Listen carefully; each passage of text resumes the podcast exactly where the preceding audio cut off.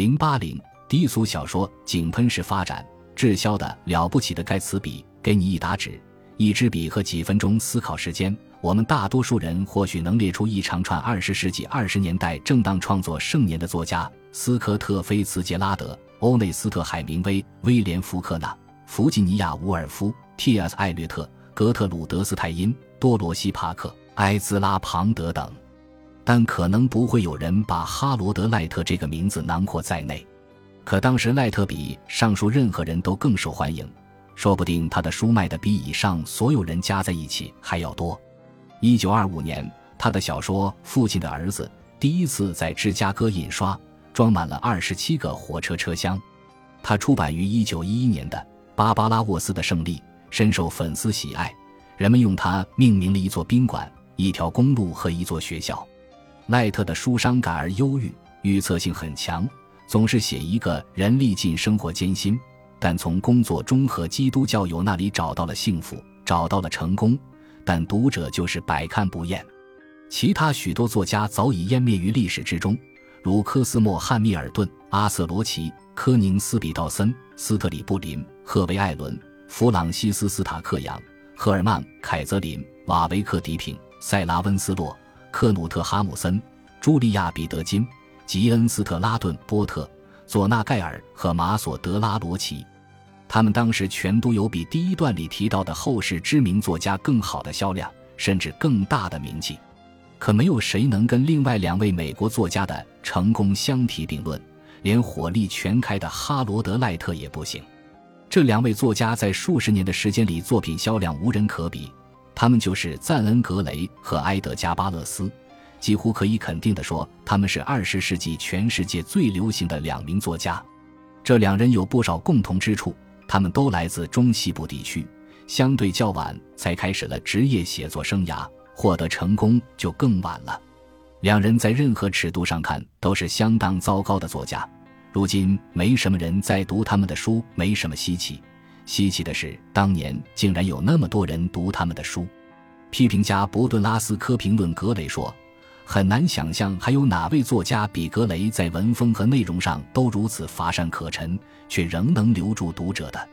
巴勒斯因为是通俗作家，连遭到蔑视的资格都不够，所以基本上没得到过这样的羞辱。但是，世界各国的读者对他们的作品趋之若鹜，没人知道他们的书卖了多少本。如果算上各国一本一作集杂志出版物，估计册数在两千五百万册到六千万册。不管实际总数到底是多少，对他们两人来说，那都是一个令人深感欣慰的数目。格雷是两人中比较有趣的那一个，他行迹有些鬼祟，挺好玩的。当时的报纸和杂志将他描写成来自俄亥俄州，生活愉快，不是张扬的牙医，闲暇时间写写冒险小说。一九一二年，凭借《荒野晴天》找到了致富之路，接着在近三十年的岁月里，接连不断地炮制出了大量畅销西部小说。至少就他所处的市场而言，他开创了这一小说流派的许多套路，比如黑心恶棍、仗势欺人的牧场主和他纯洁漂亮的女儿，沉默寡言、身强体壮的牛仔，除了格雷养的那匹鼻子暖乎乎的母马。他的心不属于任何女性，一位作家曾这样恰到好处地指出。格雷有个惊天的秘密，在私生活上他性欲极为强烈，他热心户外运动，经常带着意气风发的漂亮年轻姑娘一起到旷野长途旅行，并且把她们睡个遍。有时候他会一次性地带着四个女人，偶尔他事后还把她们带回家。帮他作传的托马斯·保利说。格雷拍摄了数目庞大、总量未知的裸女和他进行各种性行为的照片，这些照片还配有十本小册子，是格雷用自己编的密码所写，内含图片描述他的性冒险活动。在这些兴致勃勃的小插曲中，格雷平静地和妻子在宾夕法尼亚州拉克瓦纳市生活着，后来搬到了加利福尼亚州的莱阿尔塔迪纳。他的妻子是个有着坚韧气质的女性，他每年写上两本或者三本书，一生共写了差不多九十五本书。一九三九年因心脏病发作突然去世，留下了大量手稿。在他死后十四年，哈珀兄弟出版社仍在出版赞恩·格雷的新书。在巅峰时期，格雷一年能挣五十万美元。一九二七年时，他的收入是三十二点五万美元左右。为便于比较，当时菲茨杰拉德收入最丰厚的一年也才赚到三十七五百九十九美元。埃德加·巴勒斯的生活比格雷要平淡些，但写的东西更生猛。巴勒斯比格雷小三岁，在一八七五年出生于芝加哥的一个小康家庭，但他跟周围有些格格不入。一直挣扎着寻找自己在生活里该扮演什么角色。年轻时，他曾到西部当过仓库管理员，放过牧，淘过金，还做过铁路警察，但都不成功。后来，他发现自己有几分写故事的天赋。一九一二年时，他三十五岁，出版了一本热卖小说《人猿泰山》。巴勒斯没有什么玄妙的写作手法，他使用低俗小说的情节，但写得很优雅。仿佛不怎么明白这一流派的风格似的。以下是人猿泰山的开场白，这样的文字或许跟托尔斯泰的没法比，但显然跟当时廉价小说常见的文字简单、开门见山式开场白相去甚远。巴勒斯的写作生涯持续了近四十年，共写了八十多本书，包括二十六本泰山系列、大量科幻小说和几部西部小说。他所有作品都以爽快的动作、衣着清凉的女性、对优生理想坚定的支持为特点。泰山本人可以充当优生学运动的代言人。想必很多读者都知道，泰山是英国贵族遗留在非洲丛林里的孤儿，由猿猴抚养长大。幸运的是，因为他是白人，是盎格鲁撒克逊人，他天生勇敢、坚强、果断、善良。发自本能的讲究道德，能聪明的解决一切问题。他甚至教自己阅读。考虑到他不说人类的语言，初次看到书时甚至不知道这是什么东西。此事可谓惊为天人。感谢上天赐予他的种族优越性，创造或者维护优越人种是巴勒斯一辈子的努力方向。他写的几乎所有外太空故事都讲的是到火星或金星培育高贵种族。在《迷失金星》一书中，他以仰慕的口吻描写了这样一个社会：有缺陷的婴儿不得活下去，在身体上、道德上或精神上存在缺陷的公民接受处理，不能将类似的下一代带到这世上。反观现实，他为洛杉矶先驱考察家报撰文主张。如果把所有道德低能者系统化消灭，世界会变得更好。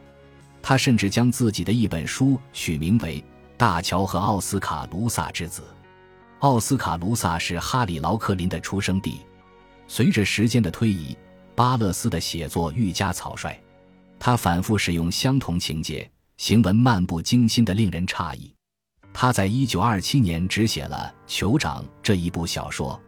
偶尔。他干脆陷入了说胡话状态。在一九二零年的《火星少女》一书中，名叫杰达的火星战士向火星少女图瓦亚倾诉甜言蜜语，这样的段落还能持续颇长篇幅，几乎完全不影响销量。一九五零年三月，他因心肌梗死在加利福尼亚过世，时年七十四岁。即便在那时，人们仍分外投入地购买他的作品。一九二七年夏天。严肃小说家里只有辛克莱·刘易斯的书卖的火爆，《埃尔莫甘特里》无疑是当年最畅销的小说。在书中，他讽刺传教士，遭到了全国各地以传教士为主的严厉谴责。福音传道教士比利桑代听说了书的内容，呼吁上帝赐刘易斯一死。这话听起来可不像是基督徒说的。在刘易斯的故乡。明尼苏达州索克森特公理教会的牧师斯帕克斯恨恨地将刘易斯与圣洁的林德伯格相对比，说刘易斯的思想死了，对上帝、对纯洁和正义的人来说死了，而林德伯格则思想和灵魂都干净无瑕。好几个城市查禁了埃尔莫甘特里，在波士顿销售此书是可遭到公诉的罪行，而不是较轻微的行为适当，足以说明他有多么令人不快。当然了，这样的禁令只不过让那些想要一睹为快的人更想看它了。小说上市第一天就卖出了十万册，夏天结束时正朝着二十五万册迈进，这个数字连格雷和巴勒斯也形成莫及。埃尔莫甘特里是刘易斯获得一连串商业成功的第五份重要作品，这让他成了当时最受人崇拜的作家。其他几本书分别是一九二零年的《大街》，一九九二年的《巴比特》，一九二五年的《阿罗史密斯》和一九二六年的《捕人陷阱》。一九三零年，他将成为美国第一个获得诺贝尔文学奖的作家，但也不是人人都喜欢他。欧内斯特·海明威在写给编辑的一封信里说：“如果我写的像那个雀斑崽子那么草率、蹩脚，我能年复一年的每天写上五千字。”虽然刘易斯本人不知道，但1927年是他写作生涯成就的顶峰。他后来的小说跟时代脱节，他最终会变成绝望的酒鬼，患上严重的震颤性谵妄，被送进精神病院。1927年，海明威没有写出新的长篇小说，他主要在专注于个人事务。夏天的早些时候，就是林德伯格比到巴黎那阵子，他跟妻子离了婚。不久后又再婚，但他写了一本短篇小说集，叫《没有女人的男人》。多罗西·帕克在《纽约客》上说，这是一本真正的杰作。我不知道还能在哪儿找到更精彩的短篇小说集了。